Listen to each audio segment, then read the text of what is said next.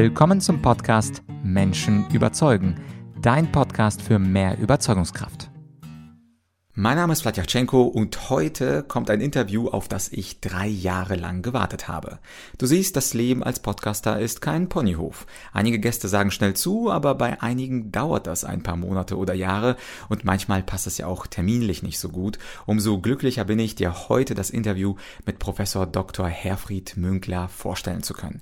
Herr Münkler ist einer der renommiertesten Politikprofessoren unseres Landes und vielleicht weißt du ja, ich habe fünf Jahre circa Politik Politikwissenschaften studiert und Politik studieren oder der renommierteste Politikprofessor sein, das sind natürlich zwei Paar Schuhe. Selbstverständlich reden wir mit ihm nicht über irgendein Thema, sondern über den Krieg in der Ukraine und vor allem auch über die Rolle der USA. Und höchstwahrscheinlich hast du eine ganz feste Meinung zum Krieg in der Ukraine. Das haben ja viele Menschen heutzutage. Das Schöne an einem Politikwissenschaftler, der exzellent ist, ist, dass er die Dinge gar nicht persönlich färbt, sondern ganz nüchtern auf diesen Krieg in der Ukraine schaut. Und auch eine Besonderheit ist die Rolle der USA in diesem Ukraine-Krieg. Genug des Vorworts. Ich hoffe, das Interview wird dir genauso gut gefallen wie mir. Viel Spaß mit Professor Dr. Herfried Münkler. Alle Kriege enden mit Verhandlungen, warum also nicht gleich verhandeln? So lautet ein ganz berühmtes Zitat. Im Fall des Ukraine-Krieges ist es aber ziemlich kompliziert, denn auf der einen Seite besteht die Ukraine auf alle ihre Territorien und auf der anderen Seite hat jetzt Präsident Putin mit den neu annektierten Gebieten in der Ostukraine sicherlich nicht vor, diese wieder herzugeben. Viele Deutsche und auch viele Menschen weltweit fragen sich, wie könnte denn der Kompromiss oder wie könnte ein Verhandlungsergebnis denn aussehen? Und heute habe ich einen Mann eingeladen, der das zu beantworten weiß. Er heißt Professor Herfried Münkler. Er ist einer der bekanntesten Politikwissenschaftler des Landes, ausgezeichnet mit vielen Preisen, hat auch viele Bestseller als Bücher geschrieben. Herr Münkler, ich musste Sie auch als Student in meinem Politikstudium hin und wieder mal lesen und freue mich sehr, dass ich Sie so wiedersehe. Einen schönen Tag. Herr Münkler, fangen wir gleich mit dem Schwersten an, und zwar mit einem möglichen Verhandlungsergebnis zwischen der Ukraine und Russland. Ich habe ja kurz angedeutet, es könnte schwierig sein, weil beide Parteien momentan Maximalforderungen stellen. Aber wie könnte es aussehen, wenn am Ende es doch irgendeine Art von Einigung geben wird? Also zunächst mal muss man unterscheiden zwischen Siegfrieden und Verhandlungsfrieden. Es kann ja auch sein, dass eine Seite den Krieg richtig verliert. Ähm, Im Augenblick, aufgrund des überraschend guten äh, militärischen Agierens der ukrainischen Streitkräfte, sieht es nicht danach aus, dass Russland den Krieg sozusagen so verliert, dass es kapituliert mit seinen Kräften. Das ist eher unwahrscheinlich. Das äh, verschützen die Russen letzten Endes ihre nuklearen Waffen. Also ist anzunehmen, es läuft auf eine Verhandlung hinaus und äh, bei dieser Verhandlung äh, werden Dritte eine Rolle spielen. In jedem Falle der Westen als äh, die Unterstützerseite der Ukraine. Ähm, vielleicht aber auch, äh, weil die Russen ihrerseits darauf drängen, ein auf den ersten Blick neutraler oder jedenfalls distanter Akteur könnte man sich vielleicht ähm, Erdogan in der Türkei vorstellen, wie auch immer. Und nun zur Frage, wie diese Verhandlungen aussehen. Also ich denke, dass die deutsche und auch französische Linie der den Europäern darauf hinausläuft, äh, das ähm, Minimalergebnis, die Wiederherstellung äh, der Ukraine in den Grenzen vom 23. Februar, also vor Beginn des Angriffskrieges ist. Das äh, ist nicht selbstverständlich. Das ist äh, durchaus ein weit gespanntes Ziel. Die Briten werden weitergehen. Das hat damit was zu tun, dass sie zu den Unterzeichnermächten des Budapester Memorandums gehören, also damals, als die Ukraine ihre Nuklearwaffen zurückgegeben haben und die USA, Großbritannien und Russland die Unverletzlichkeit ihrer Grenzen damals, 94, garantiert haben. Die Briten werden also sagen, die Wiederherstellung der Ukraine in den Grenzen von, naja, 2013 sagen wir mal, oder 91, also unter Einschluss der Krim und äh, keine Separatistengebiete, im Donbass, wobei man in den Verhandlungen dann sehen kann, in welcher Weise da so etwas wie Autonomie, begrenzte Autonomie hergestellt werden kann. Es gibt aber noch eine vierte Perspektive und das ist vielleicht die amerikanische, nämlich darauf zu setzen, dass dieser Krieg sehr lange dauert. Dass also gewissermaßen die Ukraine der Brellbock ist, äh, mit dem ja, die äh, Tiefe der Fähigkeiten der russischen Armee aufgelöst wird. Also sozusagen das Ziel, Russland in einen lange währenden Krieg zu verwickeln, um in diesem Krieg ähm, ja, sozusagen, wer auch immer dann Präsident ist, in Moskau äh, handlungsunfähig zu machen. Also Streitkräfte in eine Situation zu bringen, dass sie quasi auf lange Zeit nicht mehr einsetzbar sind. Äh, das hat etwas vor allen Dingen äh, mit der Vernichtung des mittleren Offizierskorps, also vom Leutnant bis zum Oberstleutnant äh, zu tun. Das sind die Leute, die in einem solchen Krieg ähm, eigentlich die höchsten Verlustraten üblicherweise haben. So, nun kann man sich also vorstellen, dass gewissermaßen die Europäer so agieren, dass sie sagen, äh, lieber Putin oder böser Putin, wenn du nicht willst, äh, dass äh, die amerikanische Strategie aufgeht und du mit deinen Fähigkeiten aufgezehrt wirst in einem lange währenden Krieg, musst du einen Kompromiss eingehen. Und ähm, die Voraussetzung dafür ist im Prinzip, dass die Russen begreifen, sie können ihre militärischen Ziele nicht wirklich erreichen. Das ist letzten Endes die Aufgabe der westlichen Unterstützung. Nun muss umgekehrt allerdings auch die Ukraine begreifen, dass sie möglicherweise ihre maximalen Ziele, die vielleicht mit denen der Briten zusammenfallen würden, nicht erreichen kann. Und ähm, dafür muss sie sagen, etwas bekommen. Ähm, da das mit dem NATO-Beitritt so schnell nicht geht, würde gewissermaßen substitutiv so etwas wie europäische, amerikanische Sicherheitsgarantien. Das heißt, dass bei einem neuerlichen Angriff, von wem auch immer, aber wäre vermutlich nach Lage der Dinge Russland, die Europäer und die USA Kriegspartei wären. Das könnte man sagen, ist also eine doch deutlich angehobene Sicherheitsschwelle äh, für die Ukraine und wie dann ein Verhandlungsfrieden konkret aussieht. Das heißt also gewissermaßen, wie viel Happen man Putin noch lässt, damit er sozusagen nicht als geprügelter Hund vom Gefechtsfeld schleichen muss. Ähm, das ist eine Frage der Verhandlungen, von denen ich auch ausgehe, wenn sie tatsächlich begonnen werden, äh, dass sie dann relativ lange dauern werden ähm, und es äh, dann auch von der jeweiligen Lage auf dem Kriegsschauplatz abhängen wird, ob sie sozusagen ähm, den Russen mehr zugestehen oder weniger zugestehen. Man kann ja sagen, dieser Krieg ist äh, zwischen vier Phasen. Erste Phase war Enthauptungsschlag der Russen, Schlacht von Kiew gescheitert. Zweitens Materialschlacht im Donbass. Er hat äh, die russische Materialüberlegenheit nicht dazu geführt, dass die ukrainische Armee zusammengebrochen ist. Dann ukrainische Gegenoffensive, äh, das Zurückdrängen äh, der Russen das jetzt allerdings keine Wende des Krieges darstellt. Das wäre erst, wenn es den Ukrainern gelingen würde, sagen wir mal, Cherson zu erobern oder so etwas. Und die vierte Phase ist jetzt doch in zunehmendem Maße ein von Russland geführter Krieg gegen die ukrainische Infrastruktur. Also die Zerstörung des Raumes, den die Russen nicht bekommen können. Ähm, auf diese Weise auch natürlich die Kosten, die Erhöhung der Kosten für die Europäer, die irgendwann das Ganze den Aufbau wieder finanzieren müssen. Das ist ungefähr die Bandbreite. Das heißt, ich kann natürlich Ihre Frage nicht beantworten, indem ich sage, ähm, ein Frieden wird so oder so aussehen im Einzelnen. Aber sozusagen so ein Band kann man, glaube ich, ganz gut ins Auge fassen. Mhm. Ich glaube, was äh, jetzt Friedensverhandlungen besonders erschwert, ist ja die Annexion der neuen Gebiete, auch nicht nur die alten die jetzt äh, Donbass heißen, sondern auch die neuen mit äh, Zaporizhia und Herson. Es wäre für Putin natürlich ein riesiger Gesichtsverlust, wenn man zum Beispiel auf die Zeit vor dem Krieg, auf den 20. Februar oder so abstellt. Das ist schwer vorzustellen, dass Wladimir Putin, wenn er denn noch lange Präsident ist, darauf verzichten könnte, vielleicht sein Nachfolger. Aber wenn wir mal annehmen, also wir wissen jetzt nicht, wie viele Stücke Ukraine abgibt und wie viele Stücke Putin äh, dann letztlich behalten darf.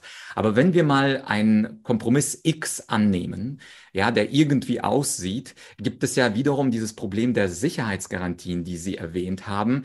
Ist es überhaupt im Interesse von Deutschland und im Interesse von Europa, äh, bestimmte Sicherheitsgarantien zu geben? Denn wie Sie angedeutet haben, ich glaube, richtig angedeutet haben, das bedeutet ja, dann wird Deutschland Kriegspartei. Und mhm. wenn dann nochmal etwas passiert, was ja immer passieren kann in einem Krieg, kann es wieder äh, auch zufällig ähm, etwas äh, geben, einen Zwischenfall, der dann die andere Seite provoziert und wo dann Leute vielleicht auch eigenständig ähm, etwas tun, bestimmte Generäle, bestimmte Soldaten. Äh, wie ist es eigentlich aus Sicht von Deutschland und Europa? Ist es überhaupt in unserem europäischen deutschen Interesse, Sicherheitsgarantien zu geben, wohl wissend, dass der russische Bär unberechenbar ist? Ja gut, aber ähm, wenn man Verhandlungen will, äh, wird man vermutlich nicht darum herumkommen, ähm, mit, äh, wie soll ich sagen, diesem Angebot, äh, die Ukraine, äh, ihren Präsidenten, ihre politische Elite und letzten Endes auch die Bevölkerung an den Verhandlungstisch äh, zu bringen. Ähm, sonst werden die vermutlich weiterkämpfen bis zu dem prospektiven Punkt, wo sie ihre Ziele erreicht haben, nämlich äh, die Russen aus dem äh, Raum der Ukraine entweder vom ähm, Anfang Februar diesen Jahres oder aber äh, vor der Krim-Annexion rausgeworfen zu haben. Nicht? Nun hört man ja gewissermaßen von allen Europäern, aber dieser Krieg muss bald beendet werden. Und äh, tatsächlich haben die Europäer aus einer Fülle von Gründen ein Interesse daran, dass dieser Krieg beendet wird. Äh, denn ähm, das Risiko eines fortlaufenden Krieges ist, dass er dann ähm, nicht zeitlich und räumlich limitiert bleibt, sondern um sich greift. Und wenn man sich den Raum dem Schwarzen Meer anschaut, äh, also sowohl die Kaukasusregion als auch die gegenüberliegende Küste, die Türkei und die dort stattfindenden kleinen Kriege, und ähm, auch überlegt, äh, was im Westen anschließt, nämlich der Balkan, der ja auch alles andere als eine stabile Region ist, gibt es ein, hm, ich würde mal sagen, sehr nachhaltiges europäisches Interesse daran, dass dieser Krieg beendet wird. Das heißt aber jetzt ausdrücklich, die Beendigung wird in Form eines nach Möglichkeit dauerhaften Waffenstillstandes ähm, stattfinden. Ähm, es wird kein Frieden sein, denn in einem Friedensvertrag müsste ja völkerrechtlich dann ähm, man sich zur äh, Frage der äh, Donbass-Republiken, Saporischia, Cherson und derlei mehr, äh, auch zur äh, Ukraine äh, äußern. Das sehe ich im Augenblick nicht, dass das möglich ist. Also eher sozusagen eine Kriegsbeendigung auf der Grundlage eines Waffenstillstandes und Waffenstillstände können wie das Beispiel Nordkorea, Südkorea zeigt, ja ausgesprochen lange äh, dauern. Ähm, also ähm, ich würde dann davon ausgehen, dass es so etwas wie ein Einsickern äh, in einen Nichtkrieg ist, der äh, völkerrechtlich kein Friede ist, aber in dem äh, nicht geschossen wird. So, wenn das Minsker Abkommen funktioniert hätte, wie dies das vorgesehen hätte, also sozusagen keine völkerrechtliche Anerkennung der Annexion der Krim, aber eine de facto äh, Akzeptanz seitens der Europäer. Dafür hätte die russische Seite aber hm, die Gebiete äh, um Donetsk und Luhansk äh, rückstellen müssen.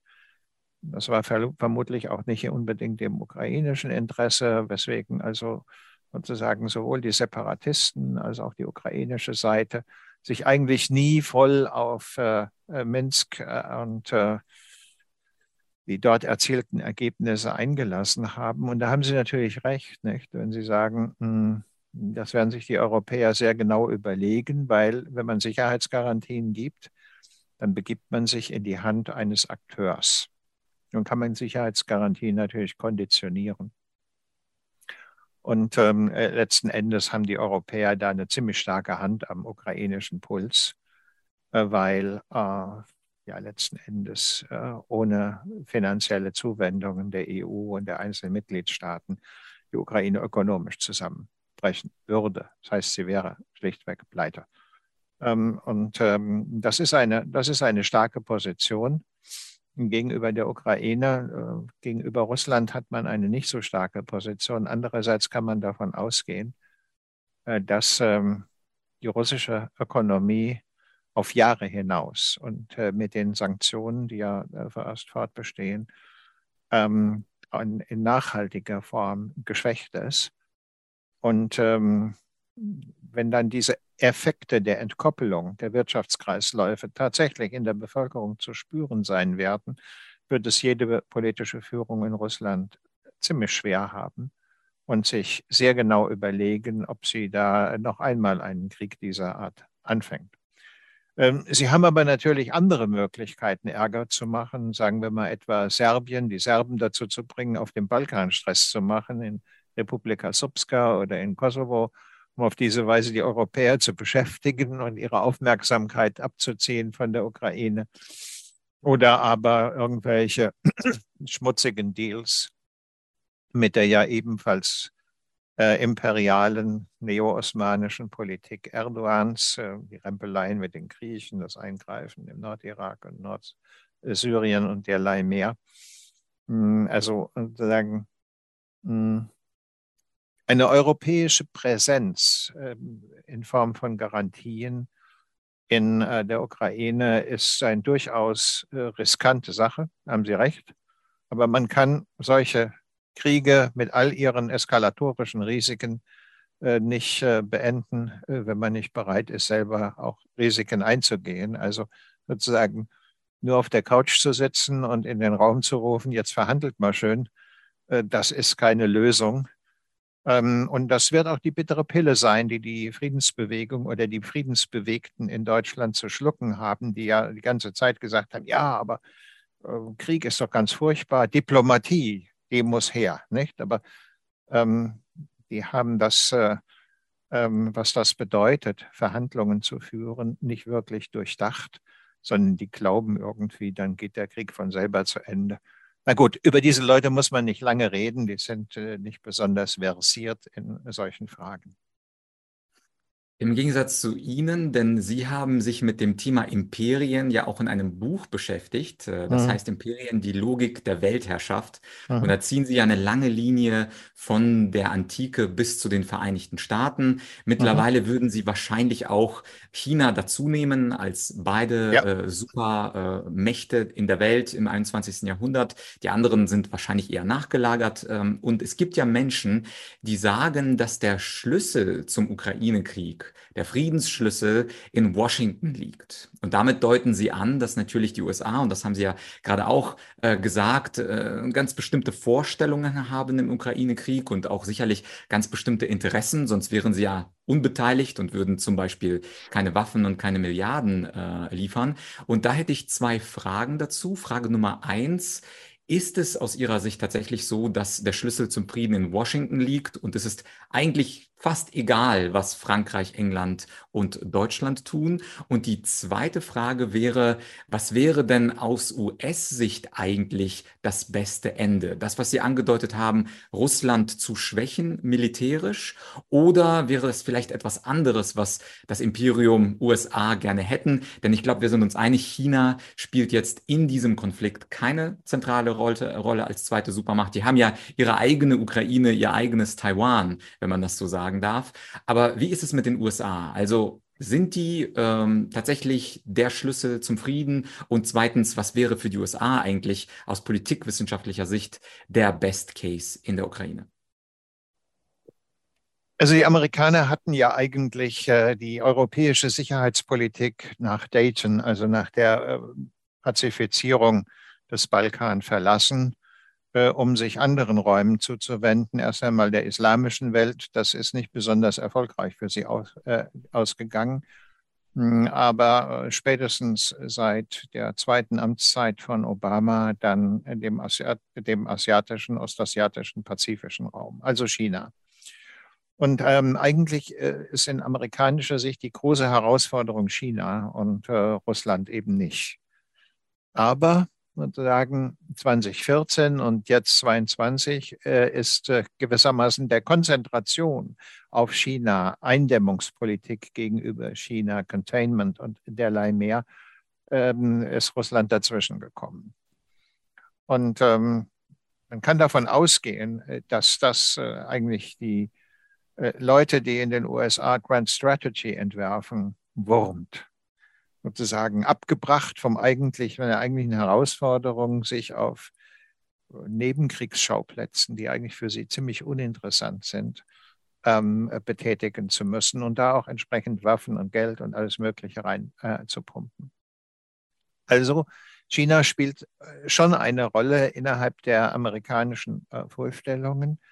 Äh, die in mancher Hinsicht sozusagen darauf hinauslaufen, ähm, ja, die Russen sich so erschöpfen zu lassen in diesem Krieg, dass es kein zweites Mal passieren kann, dass sie den Amerikanern in ihrer Konzentration auf China in die Quere kommen.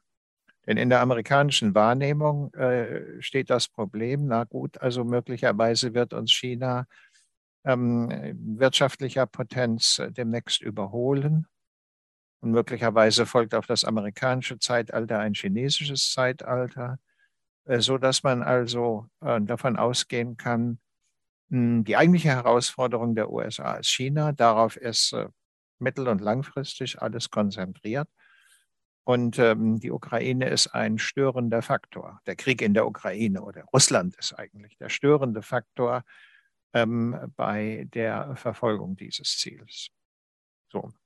Das heißt, sozusagen für die USA wäre die optimale Lösung darin bestehend, ähm, dass äh, Russland so furchtbar was auf die Finger kriegt, äh, dass äh, sie die USA von ihrer Konzentration auf die äh, chinesische äh, Seite ähm, nicht mehr stören können.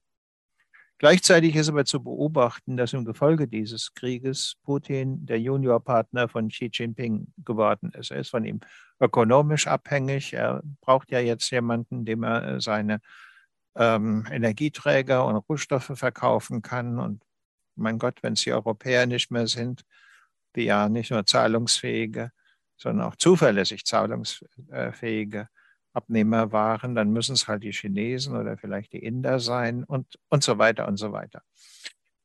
Also hier verändert sich auch in globaler Hinsicht etwas und ähm, sagen die Amerikaner wären wahrscheinlich zufrieden damit, wenn in globaler Hinsicht das darauf hinausläuft, dass, ähm, sagen wir mal, so ein Fünfer-System global entsteht mit den USA und China in der ersten Reihe, also keine äh, Ablösung der amerikanischen Vormacht, sondern sozusagen so etwas wie eine Koexistenz. Äh, Russland ähm, auf der Seite Chinas äh, als der Juniorpartner der autoritären Staaten und die Europäer, ja, die müssen allerdings ein bisschen handlungsfähiger werden, als sie zurzeit sind, als der vierte Akteur in der Nähe der USA, aber nicht mit ihnen identisch. Und das würde heißen Indien als, wenn man so will, Fünfter und Zünglein an der Waage äh, gegenüber diesen Zweierkonstellationen. Das wäre für die USA ähm, eine äh, vermutlich eine Konstellation, äh, mit der sie es ganz gut aushalten könnten. Insofern ähm, haben die natürlich äh, entsprechend äh, den Finger ähm, an äh, der Entwicklung in der Ukraine. Aber ich würde dabei die Europäer, um Ihre erste Frage nochmal aufzunehmen, nicht unterschätzen wollen. Ähm, denn äh, vielleicht nicht unbedingt was Waffen anbetrifft, ähm, aber was äh, die finanzielle Unterstützung und den politischen Rückhalt äh, anbetrifft, sind die Europäer sehr viel näher dran an dem äh, Problem und ähm, investieren ja auch äh, erheblich. Ähm, und auf Dauer äh, wird auch eine Regierung in Kiew, welcher Art sie dann auch immer sein wird, begreifen, dass die USA woanders hinwollen, nämlich in den pazifischen, ostasiatischen Raum, und dass die Europäer oder der europäische äh, Strang der NATO ähm, letzten Endes der Sicherheitsgarant in diesem Raum ist. Von nuklearen Fragen einmal abgesehen. Das ist etwas anderes, nicht?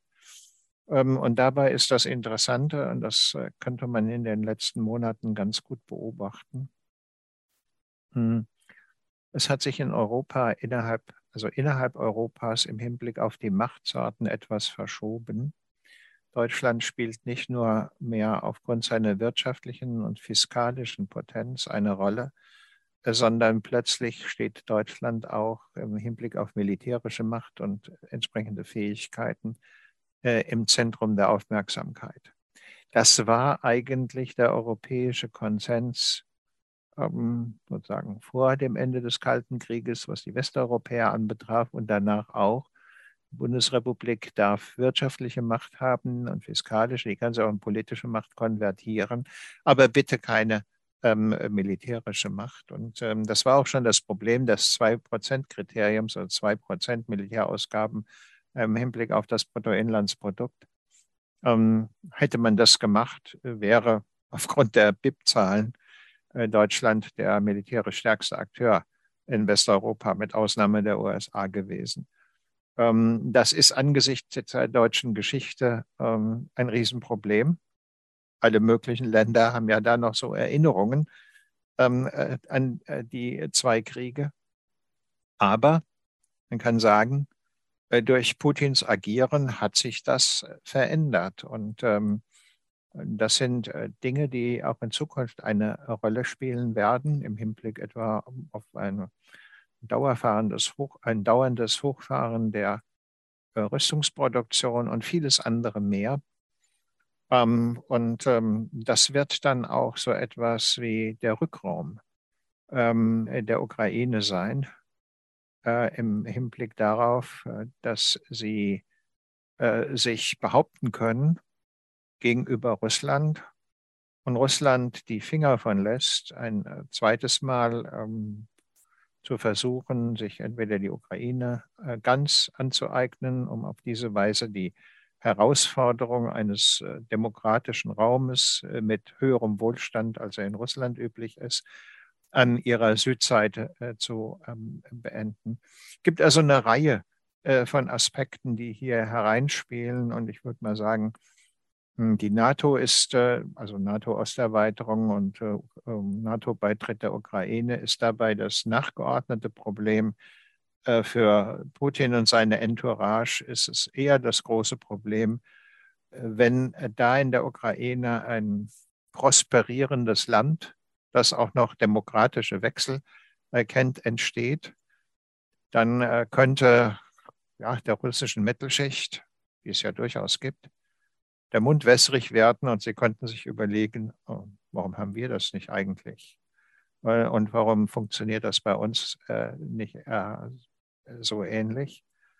Ähm, und ähm, wenn das äh, mit den Reformen in der Ukraine dahin läuft, dass die Herrschaft der Oligarchen die es ja auch da gab, äh, zu Ende ist und eher, was, was man sozusagen in einem Catch-all-Begriff Zivilgesellschaft äh, nennt, äh, eine Rolle spielt, dann ist das durchaus eine Versuchung äh, für Russland und ähm, da muss man schauen, dass der Grund ist, wie die Russen damit umgehen können.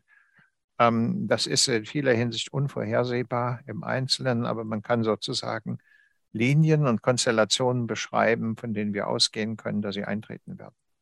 Mhm. Ich möchte noch auf eine andere Dimension des Ukraine-Krieges hinaus, und zwar die moralische Dimension. Sie wissen ja viel besser als ich, dass Politik häufig Realpolitik ist. Ich glaube, Ihre Dissertation war auch über Machiavelli, also Richtig. typischer Vertreter der Machtpolitik und auch die Perspektiven, die Sie aufgezeigt haben, sind ja eher militärisch, strategisch, global und taktisch. Gleichzeitig aber spielt auch die Moral eine gewisse Rolle. Und ich glaube, die Grünen, äh, sie verinnerlichen dieses moralische Dilemma zwischen auf der einen Seite Friedenspartei zu sein und zu sagen, wir wollen keinen Krieg, aber auf der anderen anderen Seite, wenn ein kleines Land von einem großen äh, überfallen wird und auch äh, Städte und Zivilisten zerbombt werden, dass da eine gewisse moralische Verantwortung auch von Deutschland da ist, zumal sich Deutschland als werteorientierte Demokratie und sogar die Europäische Union sich zu großen Teilen als werteorientierte äh, Zusammenkunft versteht. Und das sieht man auch eine gewisse Spannung zwischen der grünen Außenministerin, die sich dann eher auf diese moralisierende Seite stellt, und den deutschen Kanzler, wo man vielleicht äh, objektiv sagen würde, der eine Art Vermittlerposition ähm, hat zwischen einerseits, ja, wir liefern euch die neuartigsten Luftwehrabwehrsysteme, aber nächstes Jahr. Beziehungsweise werden euch helfen am Anfang des Krieges, aber mit 5000 Helmen.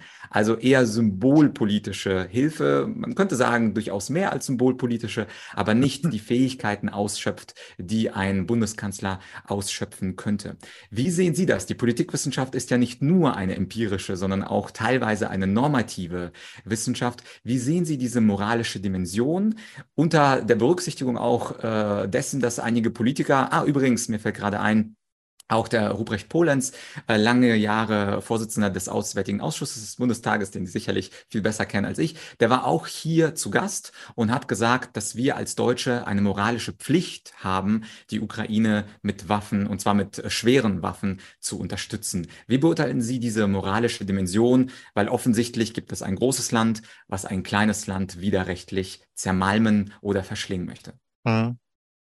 Ja gut, ich meine, was äh, Annalena Baerbock anbetrifft, haben Sie das, glaube ich, ganz schön äh, beschrieben, ähm, die ja äh, das Ministeramt in der Ampelkoalition angetreten hat mit weitreichenden Vorstellungen ähm, der ja nicht nur Regelbasierung, sondern letzten Endes der Wertebindung und einer normgetriebenen Politik. Ähm, das ist das eine. Das andere ist, es sind natürlich auch rhetorische Auseinandersetzungen. Äh, zunächst einmal hier, um äh, zu beobachten, um die Zustimmung der Mehrheit einer Bevölkerung. Und ähm, da es ja Leute gibt, nicht nur bei der AfD, aber vor allen Dingen bei denen, die sagen, was geht uns dieser Krieg an? Ähm, lass die die Sache mal untereinander äh, aushandeln. Hm. Und ähm, wir machen weiterhin unsere Geschäfte und äh, bekommen russisches Gas äh, und es gibt keine Bedrohung des Industriestandortes und Ach ja, in Goethes, Osterspa in Goethes Faust im Osterspaziergang heißt das nicht, äh, wenn fern hinter der Türkei die Waffen aufeinander schlagen. Und das ist jetzt nicht unser Problem und wir stoßen miteinander an und trinken ein Gläschen Wein. So. Dagegen ähm, würde sagen, ist im Kampf um die ähm, politischen Mehrheiten natürlich diese moralische Pflicht auch mobilisiert worden. Ähm, ich würde jetzt sozusagen einen Schritt zurücktreten und sagen, mh, hm, dort, wo sie äh, in der operativen Politik tatsächlich eine Rolle spielt, ist es eher so etwas wie eine ähm, Verhinderung von unliebsamen Lerneffekten. Äh, denn äh, einer der Lerneffekte wäre ja, dass äh, Putin hier die Blaupause für Eroberungskriege entdeckt, ähm, indem er die Nuklearstrategie dahingehend verändert, dass Atomwaffen nicht mehr Waffen sind, die konventionelle Kriege verhindern, weswegen man sie auch politische Waffen genannt hat, sondern die als nukleare Eskalationsdrohung konventionelle Kriege ermöglichen ähm, und auch deren äh, Fortführung. Das können wir ja gar nicht wollen, weder dass Putin selber das lernt, äh, noch dass andere Staaten irgendwo auf dem Globus so etwas lernen. Äh, denn äh, wenn das Schule macht, ähm, dann ist, äh, glaube ich, im 21. Jahrhundert die Hölle los. Zweitens, hm, die Ukraine hatte ja das von mir ähm, bereits erwähnte Budapester Memorandum gewissermaßen als Garant der Unverletzlichkeit ihrer Grenzen. Ähm, vielleicht äh, haben sich spätere ukrainische Präsidenten geärgert darüber, denn hätten sie noch die Trägersysteme und die nuklearen Sprengköpfe aus der Sowjetzeit, die sie dann abgegeben haben, ähm, dann wären sie in der Lage gewesen zu sagen, oh, Putin, äh, ein Panzer über unsere Grenze und wir schießen das Zeug ab. Nicht?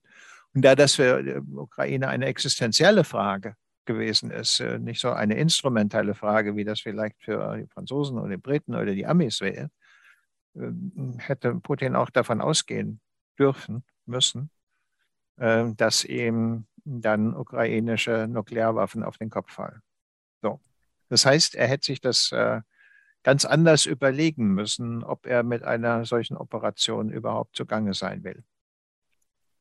Wenn wir das jetzt so mal generalisieren, kann man das sagen, kann man sagen, ähm, in vieler Hinsicht ist die gefährliche Lehre dieses Krieges, hey, Verträge, kannst dich nicht drauf verlassen. Brauchst eigene Atomwaffen. Du musst jeden, der dich bedrohen kann, in der Lage sein, einen Schaden zuzufügen, den er in keiner Weise äh, verkraften kann. Und wenn das so ist, äh, dann würden wir in eine Runde der Proliferation von Atomwaffen eintreten. Das betreffe dann nicht nur den Iran und äh, wenn der Iran Atomwaffen hat, dann Saudi-Arabien, wenn die Saudis Atomwaffen haben, wenn die Türken sie sich äh, welche besagen, sondern dann würden auch so kleine Länder wie Taiwan sich überlegen, ähm, wie können wir dem mächtigen Xi Jinping einen Schaden zufügen, den er nicht ertragen kann. Und ähm, das heißt sozusagen, äh, sie würden auch zusehen, dass sie an äh, Nuklearwaffen und Trägersysteme herankommen. So. Wenn man sich das also alles überlegt, nicht, dann ist äh, gewissermaßen der moralische Imperativ, sobald er in den Bereich des Operativen eintritt, ähm, darauf aus, unter allen Umständen zu verhindern, dass solche Lerneffekte, die zwei, die ich genannt habe, es könnten noch eine ganze Reihe dazukommen, äh, Platz greifen. Ähm, das ist gewissermaßen jenseits der innerdeutschen Debatte äh, Hilfe versus Eigeninteresse oder moralische Obligation versus schnödes Eigeninteresse. Der entscheidende politische Punkt, der im Übrigen auch nochmal, da kommen wir nochmal zurück auf den Anfang unseres Gespräches, natürlich bei der Art des Waffenstillstandes, der Beendigung des Krieges eine zentrale Rolle spielen wird. Also sozusagen, Putin darf nicht mit einem großen Bissen äh, vom Schauplatz äh, verschwinden, äh, weil sonst alle diese unangenehmen Effekte auftreten werden. Eingeschlossen bis hin zu dem Punkt, dass dann die Europäer sagen müssen, ja, wir wissen aber nicht, ob wir uns im nuklearen Schirm auf die Amis verlassen können, zumal wenn vielleicht wieder ein Präsident à la Trump äh, da ist. Also müssen wir als Europäer eine eigene nukleare Komponente aufbauen, die größer ist als die Forster Frapp. Hm, äh, dann wäre die Tür offen. Und wahrscheinlich wird sie demnächst offen sein. Ähm, und durch diese Tür werden dann nicht nur die Europäer, sondern auch viele andere gehen. Mhm. Meine letzte Frage, Herr Münkler, die wahrscheinlich viele interessieren würde, ist natürlich die Rolle unseres Bundeskanzlers, Herrn Scholz. Und äh, wenn Sie als Politikberater eingesetzt werden würden in einem hypothetischen Fall. Und Sie hätten eine Möglichkeit, äh, Olaf Scholz, ich weiß nicht wie lange, fünf Minuten oder ähnliches, einfach mal einen kurzen Monolog zu halten oder drei Minuten, was würden Sie ihm eigentlich empfehlen? Äh, wir haben ja diese unterschiedliche Perspektiven aufgezeigt, besser gesagt, Sie haben sie aufgezeigt, es gibt unterschiedliche Länder, USA, Deutschland, Frankreich, England, natürlich auch Ukraine und Russland mit den eigenen Vorstellungen, gleichzeitig die neue Rolle von Deutschland, Deutschland mit der Zeitenwende, mit den 100 Milliarden für die Militärausgaben. Würden Sie ihm sagen, dass sein Weg, ich würde mal sagen, des äh, sichtbaren Kompromisses nicht zu wenig liefern, aber auch nicht zu viel liefern, das Beste ist, was ein deutscher Bundeskanzler in der heutigen Situation machen würde? Oder könnte oder sollte äh, Bundeskanzler Scholz tatsächlich etwas anderes tun, was Sie für besser hielten als seine heutige Ukraine-Politik? Also äh, sagen, in der Summe finde ich die Scholzsche Politik schon richtig. Ich meine, er hat äh, begriffen beim äh, G7-Treffen in Elmau, dass es in dieser Situation darauf ankommt, die zweite Reihe, die also nicht zu den von mir vorhin erwähnten Fünften gehört, zu mobilisieren und auf die eigene Seite rüberzuziehen, weswegen er den Chef in Indonesien, in Indien, Südafrika und einem lateinamerikanischen Land, nämlich Argentinien, eingeladen hat. Nicht so. Ähm, das haben die Russen begriffen, weswegen Lavrov dann in, äh, der UNO äh, seinerseits Avancen in diese Richtung gemacht hat. Das war ein geschickter Schachzug bei Scholz. Die Sache, keine deutschen Alleingänge, das würde ich schon sagen, das ist äh, unterm Strich okay. Denn man muss sich nur vorstellen, in irgendeiner Weise geht das schief und es kommt zu einer Eskalation in der Ukraine, dann werden alle, die vorher dagestanden haben und gesagt, ja, Deutschland muss jetzt endlich mal hier liefern und äh, so weiter, sagen, na und wer war es schon wieder, der uns Ärger gemacht hat und uns Unglück gestürzt hat? Die Deutschen. Das heißt sozusagen, dieses, dieses Element äh, führt auch dazu, dass man sich nicht äh, etwas flapsig gesagt äh, zu weit aus dem Fenster lehnt. Aber was ich ihm sagen würde, das anders werden muss, ist die Art, wie er das Ganze kommuniziert. Nicht? Also sozusagen ähm, auf der einen Seite tatsächlich Geheimhaltung, da wird zu viel geredet und geschwätzt, ähm, äh, aber auf der anderen Seite ähm, auch seinerseits sich nicht immer äh, zum Jagen tragen zu lassen, äh, sondern äh, zu zeigen, dass er eine Vorstellung von hat, was die Rolle der Bundesrepublik ist, eine Vorstellung davon äh, hat, was deutsche Verantwortung ist ähm, und äh, dass er das der eigenen Bevölkerung auch in, der entsprechenden Weise sagt. Das wäre schon gut. Also operativ, ja, vielleicht im Feintuning das eine oder andere anders, ähm, aber kommunikativ grundsätzlich anders. Mhm. Ja, da sieht man mal wieder Kommunikation. Also mein Fachbereich spielt manchmal eine entscheidende Rolle. Herr Münkler, zum Schluss des Gesprächs, unsere Zuschauer, die es bis hierhin geschafft haben, sind offensichtlich interessiert an Ihnen, an Ihren Gedanken und Ausführungen. Ich habe ja erwähnt, Sie sind Autor von ganz, ganz vielen Büchern. Eins habe ich aktiv erwähnt. Sie haben aber viele andere. Ich glaube, das eine von Ihnen, was ich im Studium lesen musste, waren die neuen durfte, Kriege. Durfte dur durfte, damals tatsächlich musste, da, aber heute, heute würde ich durfte sagen. Ach, äh, ak äh, akademisch ist müssen dürfen. Okay, okay. Ich, ich wollte es ein bisschen ehrlicher äh, kommunizieren. Ja, äh, ja, Sie ja. haben ja unglaublich viel geschrieben, auch Artikel.